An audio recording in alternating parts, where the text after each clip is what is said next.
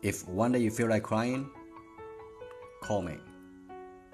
I don't promise that I will make you laugh, but I can cry with you. If one day you want to run away, don't be afraid to call me. I don't promise to ask you to stop, but I can run with you.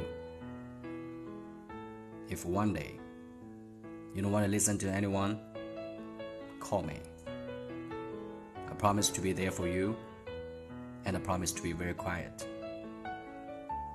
But if one day you call and there is no answer, confess to see me. Perhaps I need you